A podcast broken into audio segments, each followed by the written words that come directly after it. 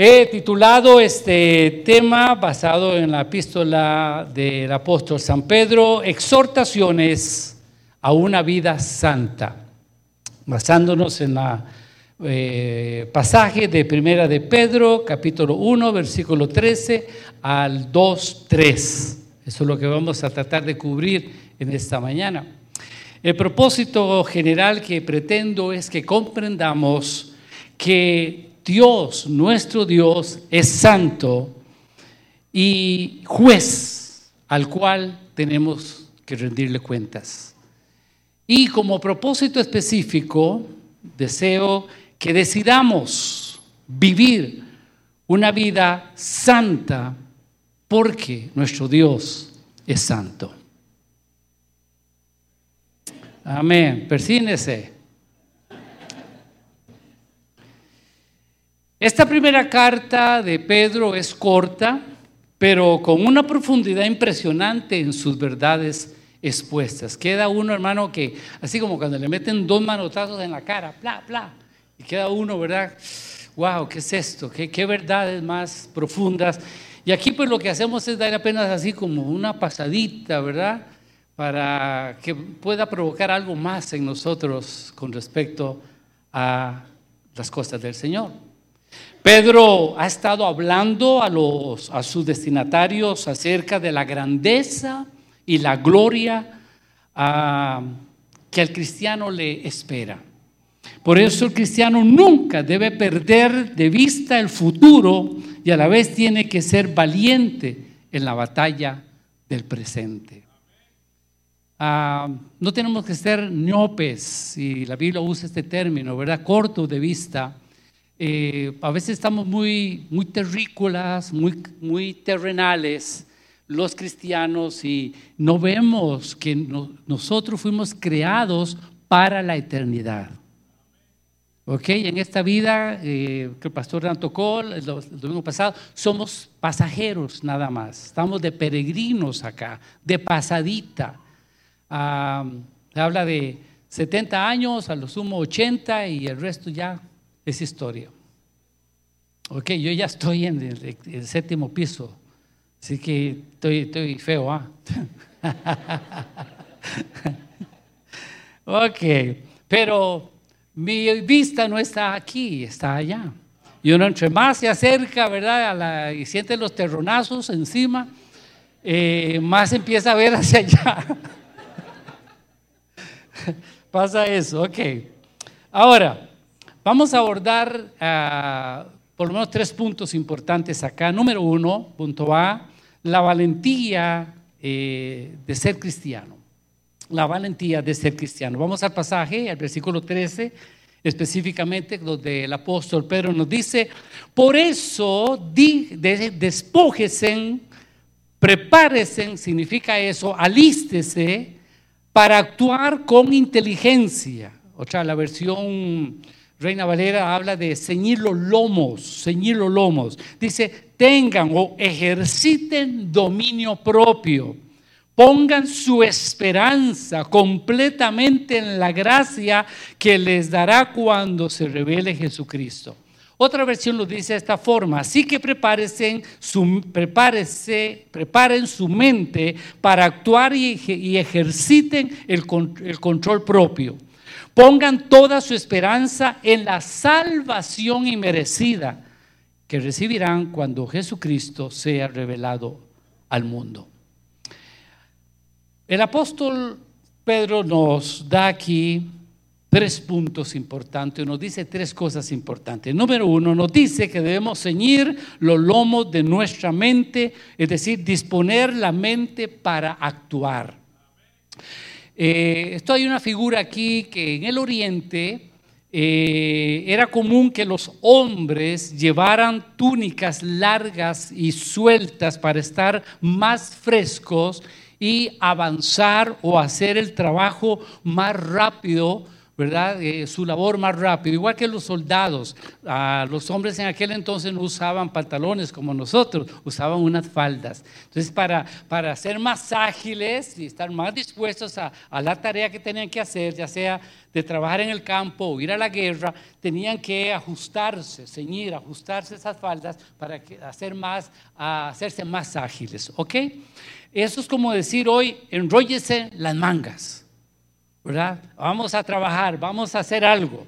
Bueno, Pedro nos está diciendo que hay que estar dispuestos para una ardua tarea intelectual. Aquí podemos decir que como cristianos no debemos contentarnos con una fe débil o indefinida. Tenemos que proponernos en pensar las cosas en serio y a fondo. Ah, tenemos que dejar de ser superficiales en cuanto al entendimiento de las verdades eternas de Dios y de nuestra fe. Sabe, yo creo, y creo que en un momento compartí esto con ustedes, que tenemos que recordar que lo que usted entiende es lo que verdaderamente es suyo. Lo que usted entiende es lo que verdaderamente es suyo, es lo que verdaderamente usted posee. Eh, cuando usted entiende la verdad de Dios, una verdad de Dios, esa verdad que te hace libre, sabe nadie, ni el mismo diablo, te lo puede quitar. ¿Ok? Y por eso hay que tener la mente dispuesta y eh, oramos para que esto sea, ¿verdad?, una realidad en cada uno de los que estamos en este santuario esta mañana. Una mente dispuesta para que la verdad de Dios se revele a nuestra vida, el velo se ha quitado, lo que estorbe para no entender eh, eh, se ha quitado y esa verdad quede imprimida, establecida en nuestra mente. Algunas personas, eh, en forma, creo que con ignorancia, cristianos, dicen, es que a mí tengo una mente de teflón. A mí no se me pega nada, así como una gran gracia. Esa es una confesión negativa. La Biblia dice que usted y yo tenemos la mente de Cristo. Amén. Y la mente de Cristo es una mente que se renueva de día en día. Y a la manera que usted se expone a la palabra de Dios, que es viva y eficaz y más cortante que todos los filos, dos filos, su mente se renueva día a día. Por eso le felicito por estar en esta mañana aquí. Le felicito por venir los sábados a recibir los estudios bíblicos. Eh, todo lo que usted pueda aprender de la palabra, exponerse a la palabra, esa hará su efecto en su vida. Pablito, qué bueno verte. Hacía mucho no te veía. Sigo adelante. ok. Ah, segundo, ah, que lo segundo que nos dice el apóstol acá es que seamos sobrios. La palabra sobrio aquí tiene dos sentidos. Uno es no estar borracho y el otro es a tener una mente equilibrada. En otras palabras, lo que Pedro nos dice es que no eh, debemos intoxicarnos con bebidas dañinas ni con ideas intoxicantes. Ah, debemos mantener un juicio equilibrado, como dicen los colombianos, una palabrita ahí que usan mucho, eh, hay que estar juicioso, ¿verdad? Juicioso, equilibrado, tranquilo.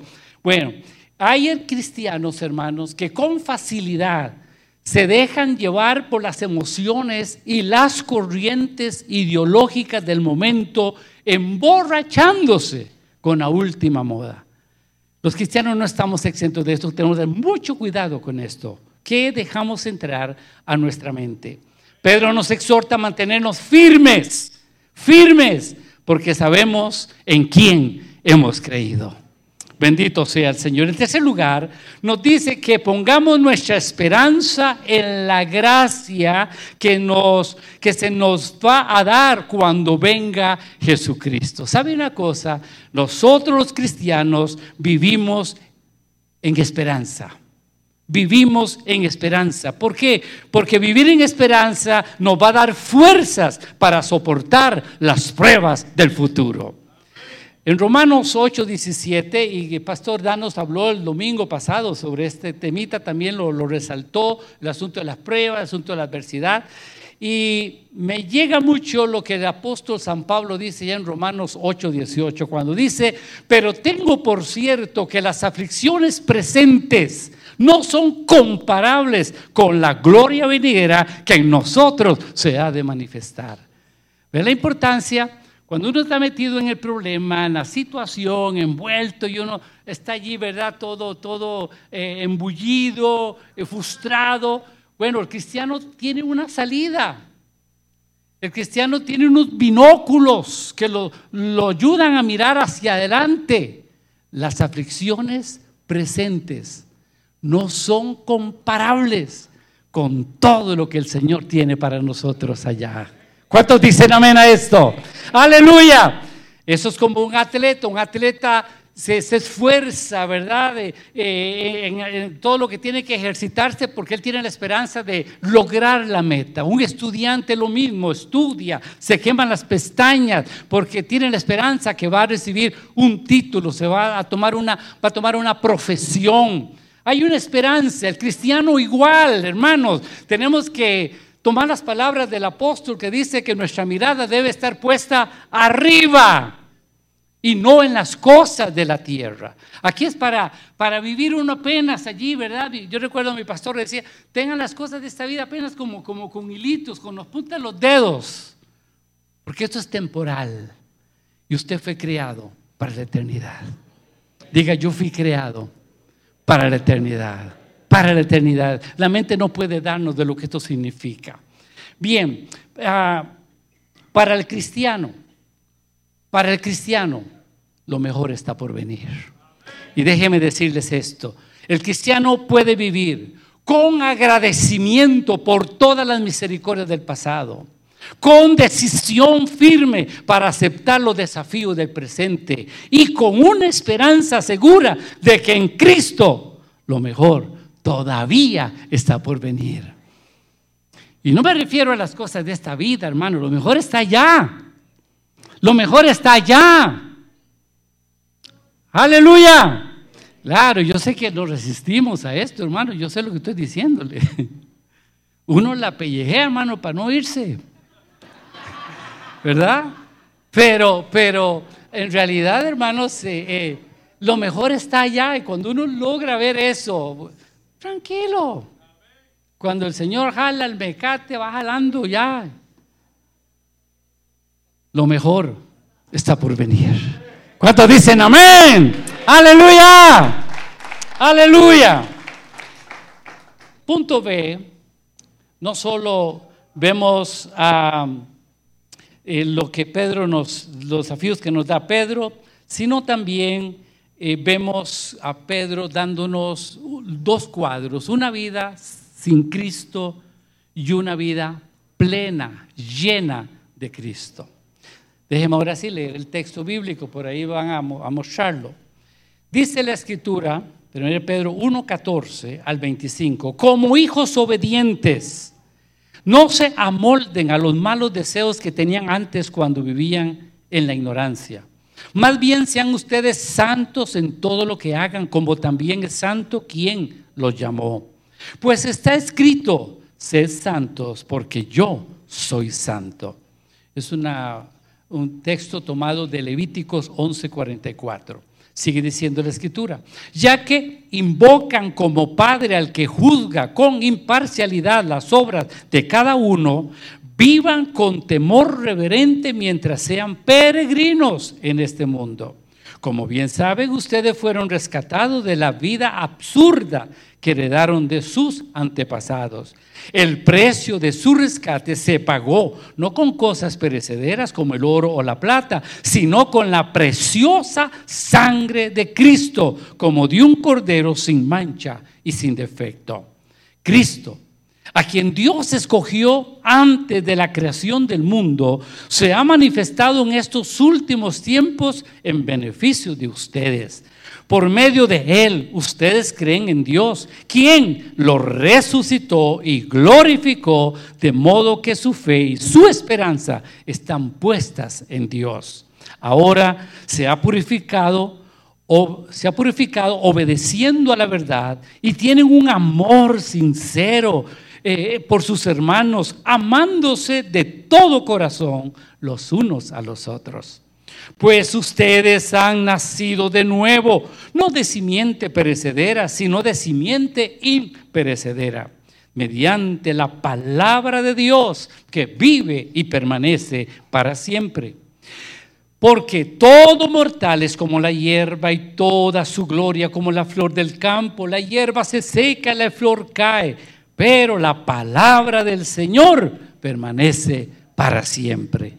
Y este es el mensaje de las buenas noticias que les he anunciado a ustedes. Aquí el apóstol San Pedro nos presenta tres enfoques que debemos considerar. Número uno, presenta a Jesús como redentor y Señor. Redentor y Señor. Y hay tres cosas a resaltar acá. Número uno, Jesucristo es soberano. Jesucristo es soberano. El Jesús que está aquí con nosotros, aleluya, es soberano. Y por medio del cual somos libertados de la esclavitud del pecado y de la muerte. Nos dice así el texto bíblico, fuimos rescatados de una vida de pecado. ¿Cuántos han sido rescatados acá de una vida vieja, una vida de pecado? Levanta la mano, a ver. Ahora hacemos un llamado para que si no ha salido usted de ahí. ¿Ok? Cuando, cuando, eh, ok, el segundo punto.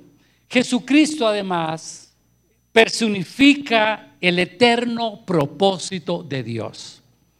Dice la escritura, dice Pedro, fuiste escogidos antes de la creación del mundo. Esto es, esto es impresionante. No hay forma uno de que la cabeza le, le dé, el cerebro le dé para pensar en esta tremenda verdad. Cristo fue predestinado antes de la creación de todas las cosas para cumplir el plan de la salvación para la humanidad. Lo que quiere decir el apóstol aquí es, y esta escritura nos afirma, que Dios se presenta primero como redentor y después como creador. Esto es impresionante. Ya Dios, desde antes que creara todas las cosas en su atributo de la, de la, de, la prestinación, de la omnisciencia, de todos los atributos de Dios, ya Él estaba pensando en ti, en ti, en ti. Estaba pensando en mí. Desde antes de la fundación o la creación de todas las cosas. ¿No es eso tremendo, hermano? Es decir, que a Dios nada lo tomó por sorpresa. No fue que Dios hizo al hombre y el asunto se le puso feo y ahora a ver qué hago. No, no, no. El Señor ya estaba en la jugada. Ya sabía cómo estaba el arroz, porque él sabe con la tusa que se iba a rascar. Y planeó tu salvación y mi salvación y cómo la iba a realizar. ¿Cuántos dicen amén a esto? Wow, esto es, tremendo, hermano. Esto es lindo pensar en esto. Dios pensó en mí. Dígalo, Dios pensó en mí antes de la creación misma. Wow. Tercero, otra verdad que nos presenta aquí el apóstol nos dice que Jesucristo no es solo el Cordero sacrificado, sino también el resucitado y el triunfador, nos dice el apóstol, a quien el Padre le dio la gloria. Dice el texto bíblico que Dios, el eterno, el Padre eterno, lo resucitó y lo glorificó. Mi Cristo fue resucitado y fue glorificado. ¿El suyo también? Aleluya. Hermanos, la crucifixión sin resurrección es igual a fracaso. Y nunca la crucifixión debe ensombrecer, ensombrecer la resurrección. La crucifixión no se entiende ni se interpreta más que a la luz de la resurrección. La religión siempre ha hecho un énfasis en la crucifixión y está bien. Yo he notado que, bueno, voy a hablar aquí más claro, la religión católica ha evolucionado un poquito en esto. Porque cuando los tiempos que yo me creaba, el énfasis estaba en, el sepulcro, en el momento de la crucifixión. Recuerda el Viernes Santo, los que practicamos la religión católica en el pasado, sabemos cómo era ese asunto. ¿Verdad? Y todos estábamos con un luto allá. Y la resurrección, eh, pues más o menos, ¿verdad? Ya con el tiempo ha evolucionado y están haciendo un poco más de énfasis en la resurrección. Queridos hermanos, la muerte de Cristo trajo libertad a la humanidad de la esclavitud del pecado y de la muerte. Pero la resurrección nos imparte una vida gloriosa e indestructible. La resurrección nos da vida y esperanza en Dios. Una persona que se encuentra, que, hay, que tiene un encuentro con la cruz, ahí muere. Encontrarse con la cruz, encontrarse con el, con el crucificado, eso es muerte. Pero cuando usted va a la resurrección, ahí usted va a recibir vida y vida en abundancia. Cuando usted va a la cruz, muere a, sí mismo. Cuando usted va a la resurrección, Cristo se levanta en ti.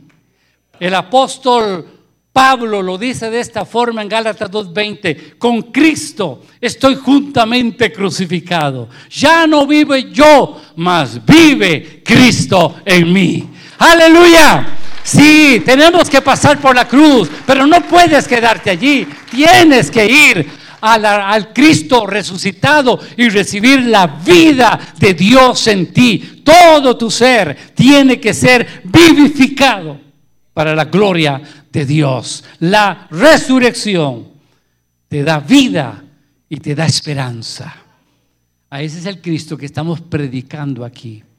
Ese es el Cristo al que adoramos, es el Cristo que ah, bendecimos. No el Cristo que está solo allí en la cruz, ensangrentado, ¿verdad? Herido. No, ya ese, esa imagen ya pasó, ya nos encontramos allí, ya morimos con Cristo, ya eh, Él pagó el precio por los pecados. Ahora vamos adelante y nos encontramos con el Cristo vivo y glorificado. ¿Cuántos dicen amén?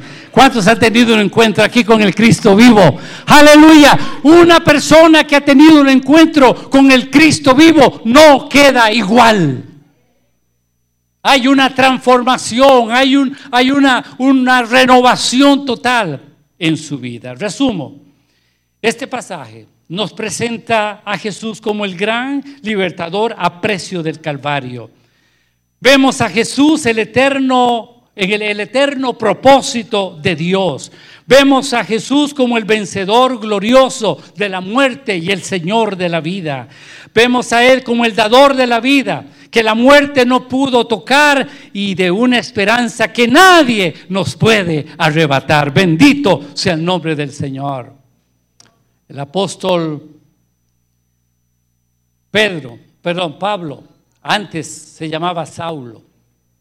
Era un, religioso de hueso colorado, perseguidor de la iglesia, asesino de cristianos. Y un día va a Damasco, camino a Damasco, a, a oprimir o matar cristianos. Y camino a Damasco tiene un encuentro con Jesús con el Jesús resucitado. Y él hace dos preguntas, cae a tierra y hace dos preguntas, Señor, ¿quién eres? ¿Quién eres? Revelación de Jesús. Necesitamos esa revelación. Señor, ¿quién eres?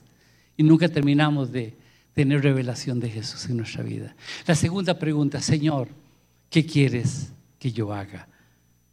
Ahí lo que busca es propósito. Propósito. Dios te salvó de algo para que sirvas para algo. Dios te salvó de algo para que sirvas para algo.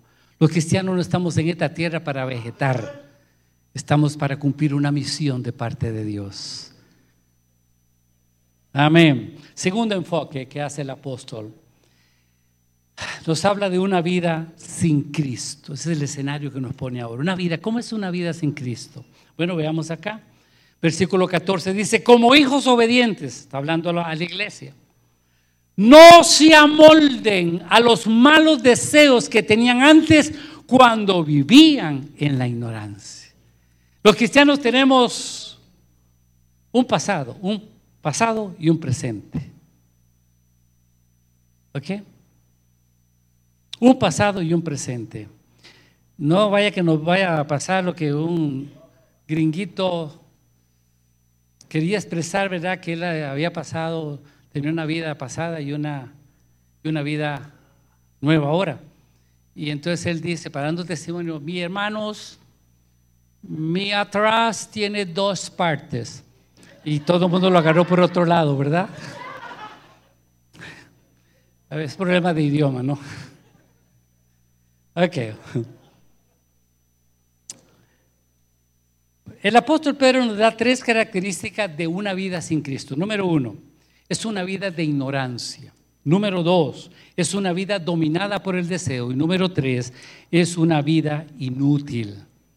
Cuando hablamos de ignorancia, en el mundo pagano, antiguo, Dios era inconocible, inalcanzable.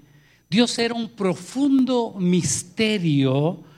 Ellos ah, creían sí que había Dios o dioses, pero creían que era imposible conocerle. Ah, no tenía que este Dios no tenía ningún interés, interés en la humanidad. Y en el mundo sin Cristo, Dios es un misterio y un poder, pero no es un Dios de amor. Esto es triste, hermano. Vivir sin Cristo es lo más, es la peor tragedia que sucede el humano, y no se da cuenta de eso. Y por eso es que busca llenar pasivos en su vida y se pierde más y más y más. Una persona sin Cristo se pierde más en las tinieblas. Y lo más triste de esto es que esas personas no tienen donde elevar los brazos en busca de ayuda y esperanza. Oh, por la gracia de Dios, usted y yo tenemos un Cristo vivo y resucitado y tenemos a dónde ir. Alzaré mis ojos a los montes. ¿De dónde vendrá la ayuda? Y no del chapulín colorado. No, viene del Señor. Mi ayuda, mi socorro viene de lo alto. ¿Cuántos dicen amén? Aleluya, tenemos unos brazos que nos pueden abrazar, nos pueden levantar, nos pueden fortalecer. Somos la gente más dichosa de la tierra. Y tal vez no lo apreciamos, no lo valoramos, no estamos conscientes de esto, pero hoy Dios se lo está diciendo.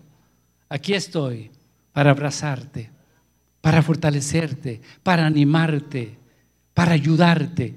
Yo no te voy a dejar y no te voy a desamparar. Siempre te ayudaré, siempre estaré contigo. ¿Cuántos bendicen su nombre? Ese es el Dios que nos presenta la Biblia. Ese es el Dios que yo conozco. En segundo lugar, tenemos otra característica, una vida dominada por el deseo. En el mundo pagano también de entonces estaba plagado de carnalidad. Estaban los pecados sexuales, la inmoralidad sexual, el homosexualismo. Eran prácticas que marcaban la sociedad de esa época. Era un mundo dominado por el deseo cuyo meta era encontrar nuevas y más salvajes formas de satisfacer sus bajas pasiones, la concupiscencia que llama la Biblia. Cualquier parecido a lo que vivimos hoy es mera coincidencia. Nos quedamos pálidos, creo. O se quedaba pálida esa generación a lo que estamos viviendo hoy. Un hedonismo, un placer por el placer. No más, eso es lo que busca la gente. Eso es una vida sin Cristo, hermano. Y tercera característica, nos dice Pedro que es una vida inútil, inútil. Las personas sin Cristo no van para ninguna parte, son vidas fugaces. Su, razonamiento es, si una persona ha de morir como un perro, ¿por qué no vivir como un perro? No había nada, el por qué vivir o por qué morir. ¿Sabe que mucha gente vive así? Sin razón, no tiene sentido. Usted escucha gente que se quitan la vida, se entregan al, vicio. Es, no tienen sentido ni valor a, su propia vida. La vida no puede ser menos inútil si no hay nada al otro lado de la muerte. Nosotros sabemos que hay algo más. No algo, hay alguien más. ¿Cuántos dicen amén? Aleluya. Hay algo más después de la muerte. Jesús dijo, me voy, pero voy a hacerles un chozón allá. ¿Cuántos dicen amén? no digo moradas porque eso es prohibido.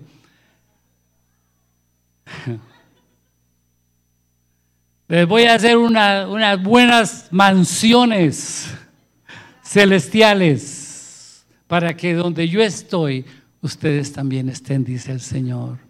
Y no está hablando de esta vida, está hablando de ya. ¿Alguien puede bendecir al Señor por ello? Aleluya. ¡Uh! Sí, Señor. El tercer enfoque que hace Pedro acá no solo de Jesús, ¿verdad?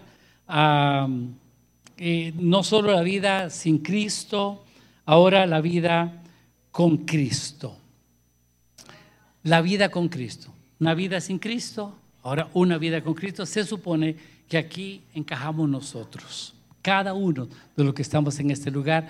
Y trate de analizarse nada más tres características aquí y tratemos de analizarnos nosotros mismos. Versículo 14, de la primera frase dice, como hijos obedientes, así se refiere el apóstol Pedro a sus destinatarios y a nosotros también. ¿Cuántos hijos obedientes hay aquí? con, hijos de Dios. Ellos han cochado, ¿cierto? Dice, más bien sean ustedes santos en todo lo que hagan, como también es santo el quien los llamó. Pues está escrito, sean santos porque yo soy santo. Aquí hay tres cosas que nos dice el apóstol eh, Pedro de una vida plena, de una vida llena de Jesús. Número uno, nos dice que la vida llena de Cristo es una vida llena de obediencia y santidad. ¿Ok? Ya aquí, ya. Aquí va. ¿Qué hay en la obediencia, hermanos? ¿Qué hay en la obediencia? En la obediencia hay bendición. Lo sabemos. Ya estamos atados a eso. ¿Ok? Y sabemos que al revés, ¿verdad? Si no hay obediencia, nos robamos nosotros mismos la bendición. Y luego nos habla de la santidad. ¿Sabe usted que el ser escogidos de Dios no solo es un gran privilegio, sino también una responsabilidad? Sí, una responsabilidad. La, la Biblia afirma de principio a fin el atributo de la santidad de Dios. Nuestro Dios es santo. Diga conmigo, mi Dios es santo. Ahora, quiero hacerles una pregunta. ¿Qué imagen llega a su mente cuando escucha la palabra santo? Y no estoy hablando de santo en el mascarado plata. ¿Qué imagen le llega a usted cuando escucha la palabra santo? Puede ser una imagen religiosa. Todos nosotros que venimos de un contexto religioso, eh, la imagen que nos vendieron de santo es eh, representado a través de imágenes, estampitas, ¿verdad?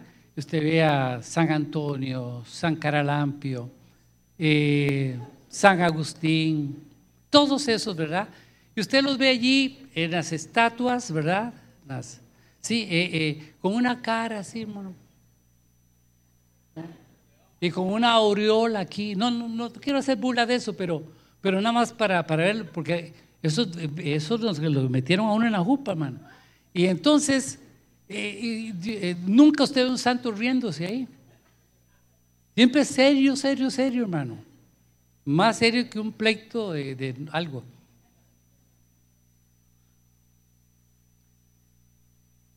Y entonces uno queda con esa idea. Viene a Cristo y uno tiene esa idea, santo. Yo recuerdo, recién convertido yo, yo siempre he sido un poquillo medio así, entrador, ¿va? Y, me gusta dar algunas bromillas. Y eso, son, eso es, así soy yo, esa es mi personalidad. Y recuerdo, ¿verdad?, que yo nací en una iglesia que, legalista y eso. Y recuerdo que un día un hermano me, de esos santulones me dice, eh, Orlando, yo estaba jovencillo, Orlando dice, usted es muy charlatán, usted se llama serio, usted es un cristiano, tiene que ser serio. Eso me llegó, hermano, a mí. Yo pensé que yo estaba ofendiendo a Dios. Y entonces, después de eso empecé a ser serio. No me reía, no vacilaba, nada. Entonces, ya los hermanos me dicen, hermano, ¿qué le pasa? Está enfermo. Está enfermo. Y empezaban esa cuestión, hermano, hasta que ya tuve que romper. Y ser yo, ser yo. Eso es un problema, ¿no? Miren, mis amados, es importante entender el concepto de lo que es ser santo. Y voy a explicarle un poquito sobre esto. La teología nos presenta la santidad en tres niveles. Y tal vez esto le ayude un poquito y esto es solo, solo esto así es un estudio completo, pero además se lo voy a dar en bosquejo.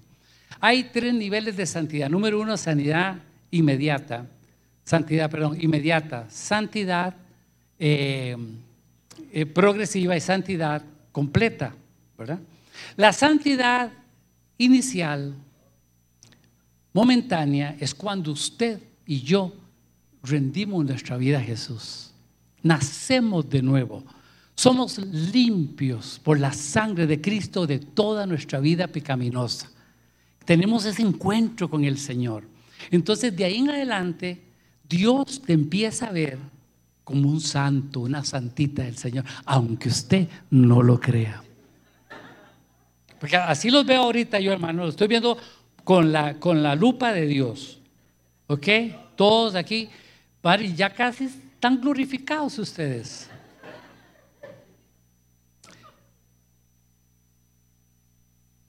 Ok, está muy bien. Pablo se refería, por ejemplo, a la iglesia de Corinto, Colosas y Efesios, Efesios o sea, a esas, a eh, comunidades cristianas y decía a los santos en Corinto, a los santos en Colosas, a los santos en Éfeso, etcétera, etcétera. Santo lo llamaba. Y cuando uno empieza a leer ese epístola, hermano, y ve la vida de esos bandidos, dice, wow, pues esto es santo. ¿Cómo es esto aquí? ¿Ok? Pero es que está hablando de esa santidad instantánea, donde Dios te ve a través de Cristo. Dios el Padre te ve a través de Jesús. ¿Cuántos alaban al Señor? ¿Cuántos santos hay de ese tipo aquí? Pero no hay muy convencidos, ya, bárbaro. ¿Cuántos santos hay aquí en este primer nivel? Levante la mano, eh, que el diablo lo sepa. Yo soy santo, diga. Suena santica el Señor. no, no lo creen. La segunda es la progresiva la progresiva. Esa es la que en el camino vamos dejando el pellejo de la vida vieja, hermano. Las cosas viejas las vamos dejando. ¿Ok? Ah, lo que se conoce en un término ahí, sanidad interior. Porque el Señor nos inyecta vida cuando venimos a Él, nos da vida, el Espíritu, todo resucita allí, ¿no?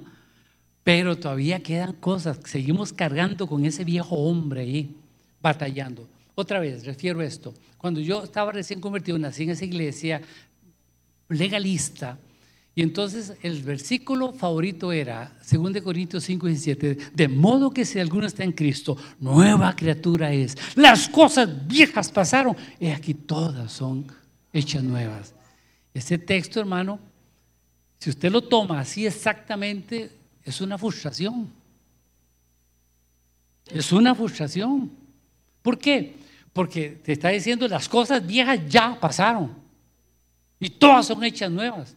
Entonces no había chance como de, hacer algo. ¿ah?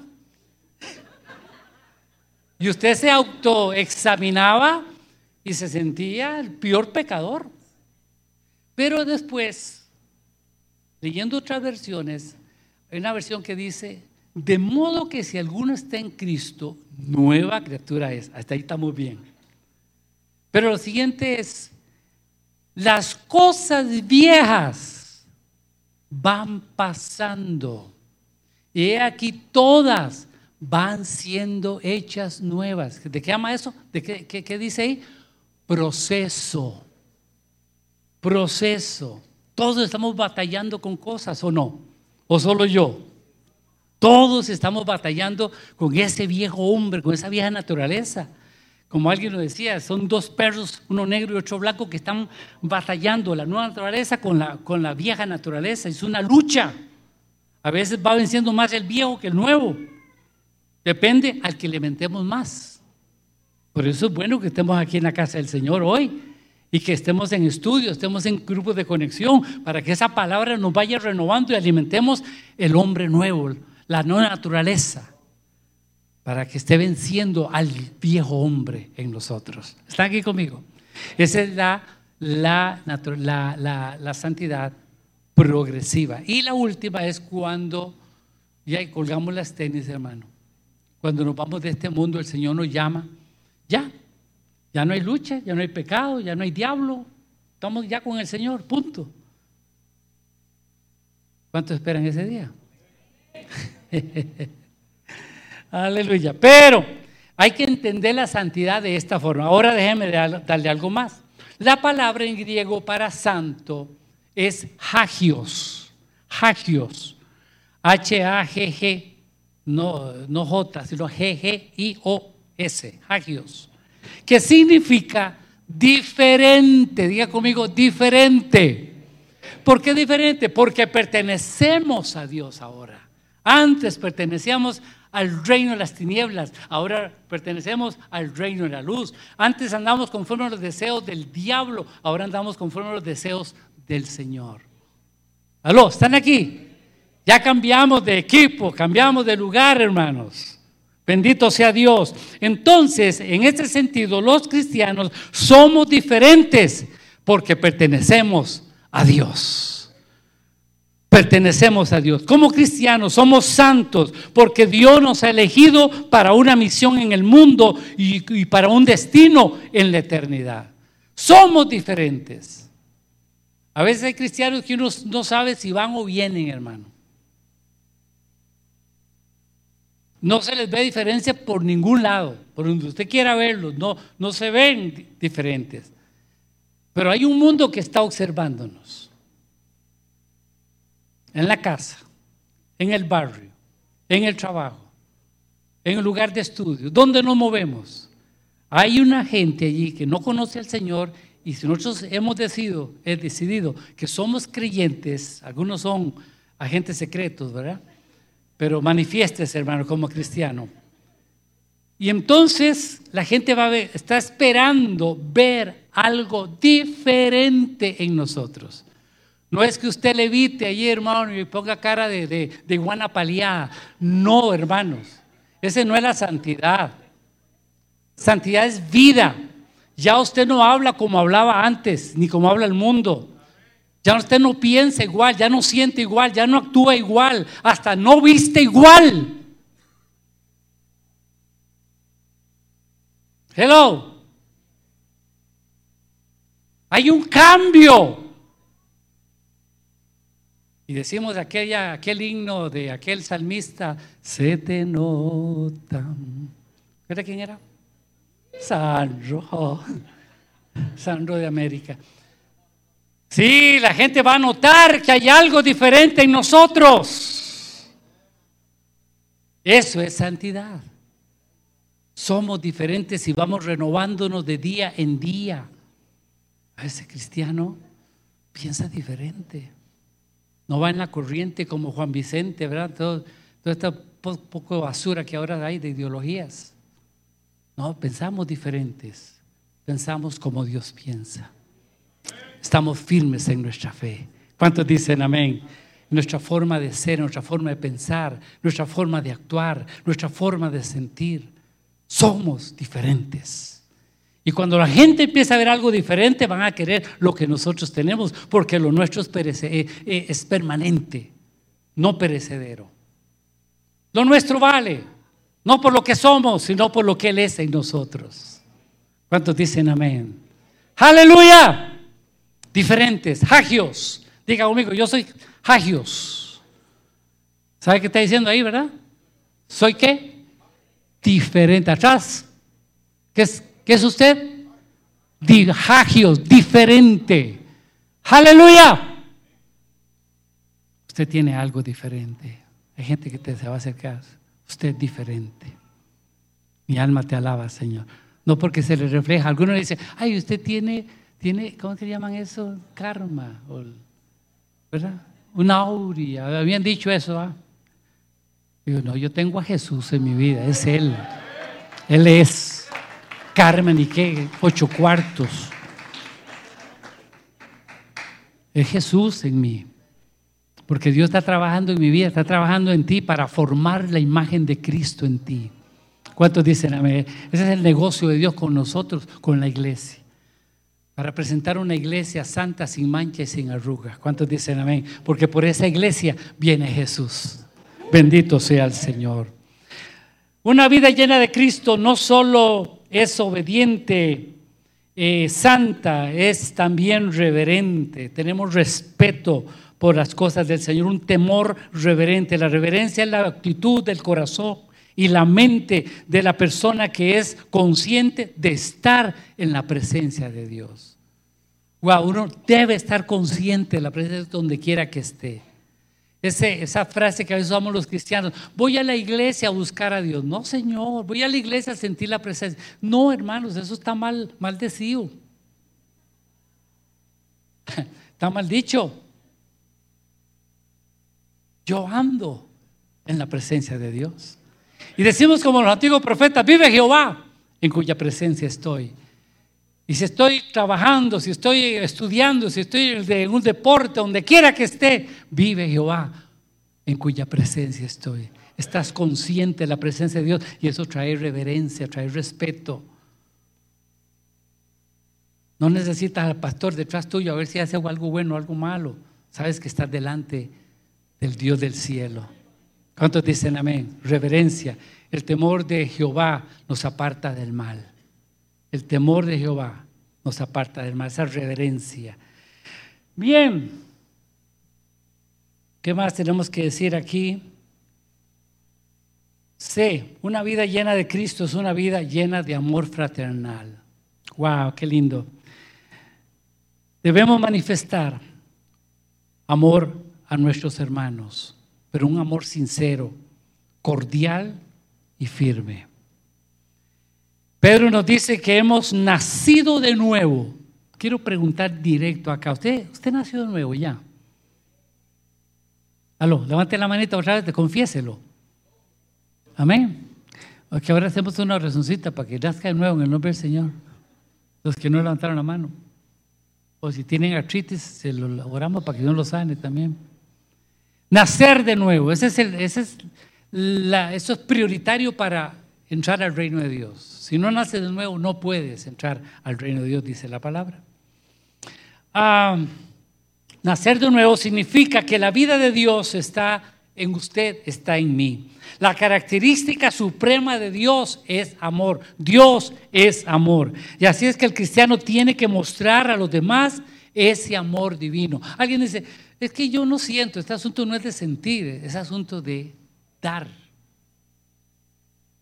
Porque en principio cada persona nacida de nuevo en Cristo, dice la Biblia, que el Espíritu Santo ha derramado su amor sobre nosotros. Ya tenemos el amor. Es más, tenemos el fruto, o parte del fruto, que se llama amor en nosotros. Lo que hay que hacer es sacarlo, expresarlo, actuarlo practicarlo entre nosotros. ¿Y sabe usted cómo el mundo va a conocernos realmente? Jesús lo dijo allá en Juan 8. En esto conocerán todos que son mis discípulos. No creyentes, discípulos, seguidores. Si se aman los unos a los otros. El mundo va a ver eso en nosotros. A mí me molesta ver en redes sociales eh, una peleadera entre grupos y hablando de los pastores, hablando de esto, hablando, pero siempre tirándose a basura unos a otros. Eso no es de Dios, es del puro infierno, hermano. Del puro infierno es eso. Con saña, con alevosía, con premeditación, metiéndose en cosas estúpidas, perdonen la expresión, pero me molesta eso. La gente va a conocernos porque aprendemos a amarnos los unos a los otros. Todos tenemos defectos, todos tenemos situaciones. Pero debemos cubrirnos en amor los unos a los otros. Eso amarra a la iglesia, bendice a la iglesia. ¿Cuántos dicen amén? Aleluya. Mis amados hermanos, resumo este punto. El cristiano es una persona que vive, número uno, una vida llena de Cristo. Dos, una vida que es diferente. Y tres, que nunca olvida su deber y su responsabilidad. Y por último, tercero, punto C, dejar y anhelar. Dejar y anhelar. Hay una palabra aquí que usa el apóstol, la escritura dice, versículo 1 al 3 de capítulo 2 de 1 Pedro. Ubíquese en la palabra, porque esa es la que va en la final.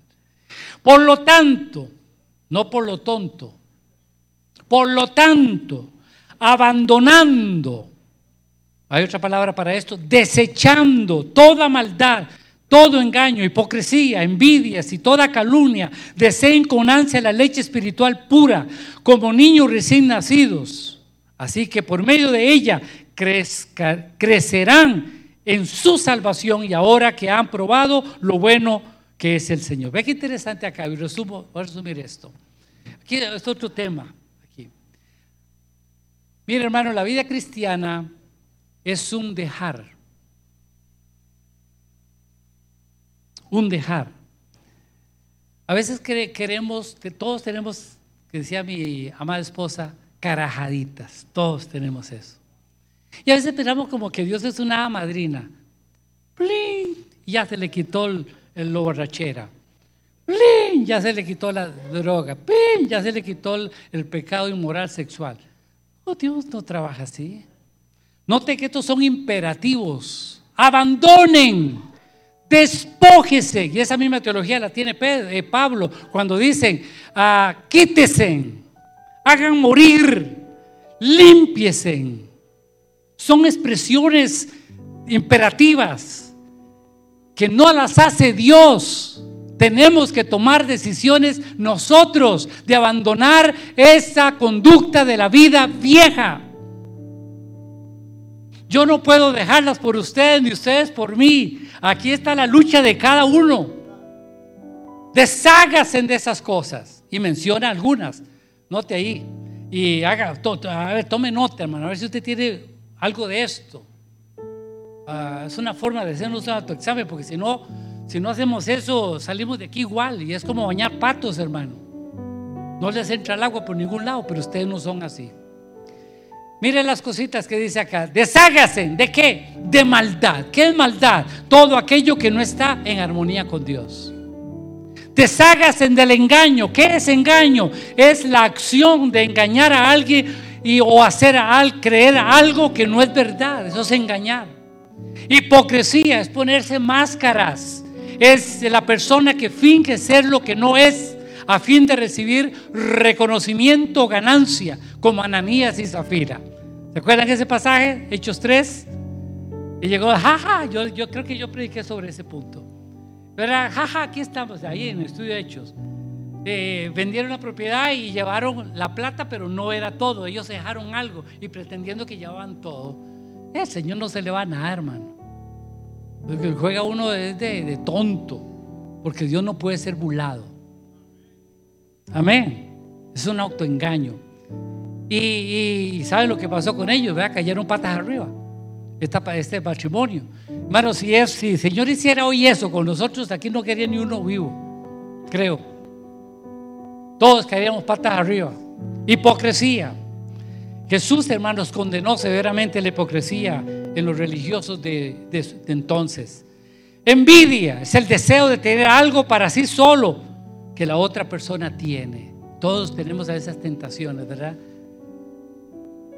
Envidiamos lo de otros y no apreciamos lo que tenemos por estar envidiando lo de otro. Chisme, hay calumnia es chisme. Chisme, ¿qué es? Es propagar cualquier cosa dañina acerca de una persona, sea falsa o verdadera, cuando no hay razón bíblica. A veces somos culpables de eso. Somos cristianos, venimos a la iglesia, cantamos, puede ser que hablemos en lenguas. Pero tenemos a veces estas cosas en nosotros. Y Pablo hace otra lista ahí de, esas cosas como el resentimiento, el rencor, la amargura, el odio, que todavía quedan en nosotros. Y dice el apóstol, quítese en esto. Es como si yo me quitara. Esto es una porquería y me la quito. Esto me está estorbando para, para, para, para verme bien. Entonces yo me quito esa, esa, esa, esa basura de mí.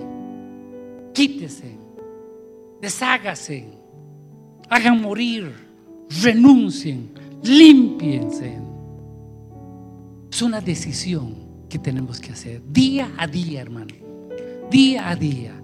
Y eso solo es cuando vamos a la cruz. Porque en la cruz morimos a nosotros mismos. ¿Cuántos dicen amén?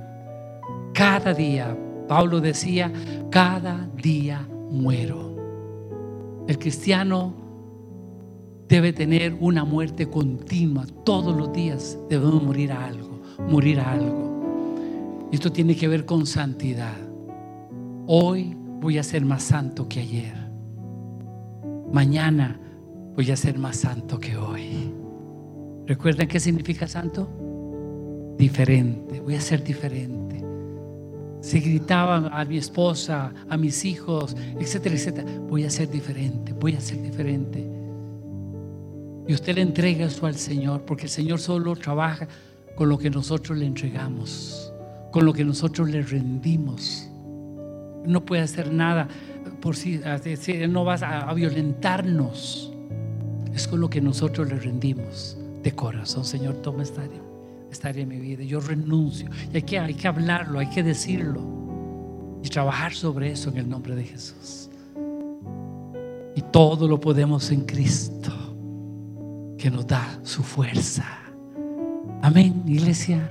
Renovados en el Señor. Y entonces nos debe llevar al, al otro. Debemos anhelar desear la leche espiritual, que es ¿qué? La palabra de Dios. ¿Cuántos aman la palabra aquí? ¿Cuántos anhelan la palabra? Bueno, que ustedes vengan hoy, muestra algo de eso. Están aquí. Si no les interesara, si hubieran ido para otro lado, se quedan en la casa. Pero están aquí porque tienen sed de la palabra del Señor. ¿Cierto? ¿O estoy equivocado? hay algo y eso, eso me llena. Nos llena a los pastores sobre esto. Y por eso procuramos darle lo mejor que podamos en el nombre del Señor, para que ustedes se alimenten, reciban. A veces siento uno que le están cortando la jupa, pero ahí vamos. Adelante en el nombre del Señor. ¿Cuántos dicen amén? Anhelen la palabra, pero una palabra, una leche no adulterada. Hay cristianos intoxicados porque andan huyendo todo, todo ahí por todo lado y se intoxican, aún espiritualmente. Es bueno uno alimentarse siempre en una casa. Esta casa es ese. Aquí procuramos darle una lechita no adulterada, no tóxica, sino la palabra de Dios. No somos perfectos, pero queremos darle lo mejor de todo nuestro corazón para que usted sea un cristiano saludable y usted crezca en su vida espiritual madure. Y de hecho, estábamos comentando con el pastor Dan que ya se ven resultados lindos, ¿verdad? Hermanos que están arreglando su vida, ¿verdad? Matrimonial, hermanos que se le ven cambios. Y yo he visto eso en este proceso aquí en la iglesia. Hermanos que se someten a la palabra, hermanos se van viendo. Uno empieza a hablar con ellos. Wow, ya hablan diferente. Ya piensan diferente. Ya son, se ven más maduros. Porque están exponiéndose a una sana palabra en sus vidas y están creciendo, creciendo lindo en el Señor. Desear como recién nacidos la leche espiritual, que es la palabra de Dios que vive y permanece para siempre. Póngase sobre sus pies, por favor.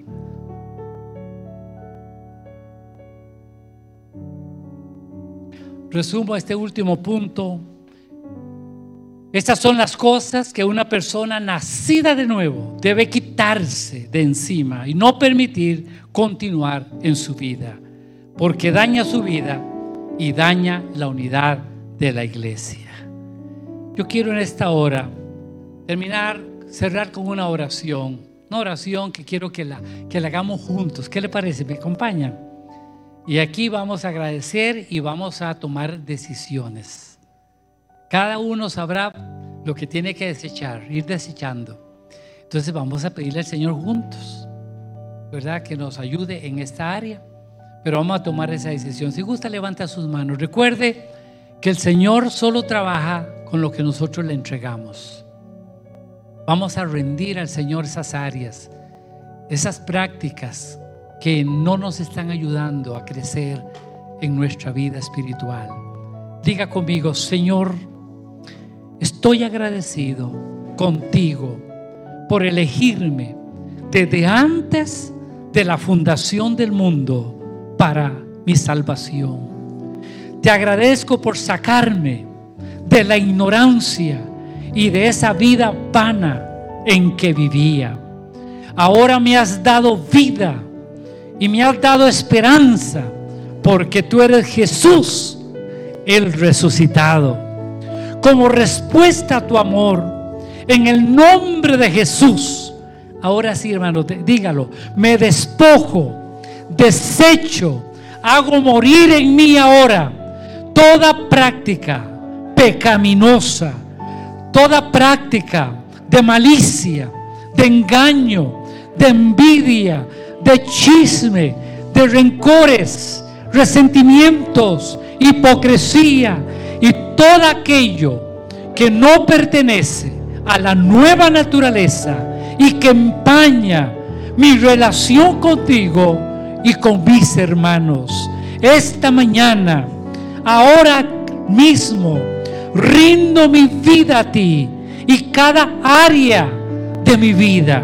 Y ayúdame a vivir una vida santa, diferente, que te honre y glorifique tu santo nombre. Amén y amén. ¿Cuántos dicen amén? Aleluya.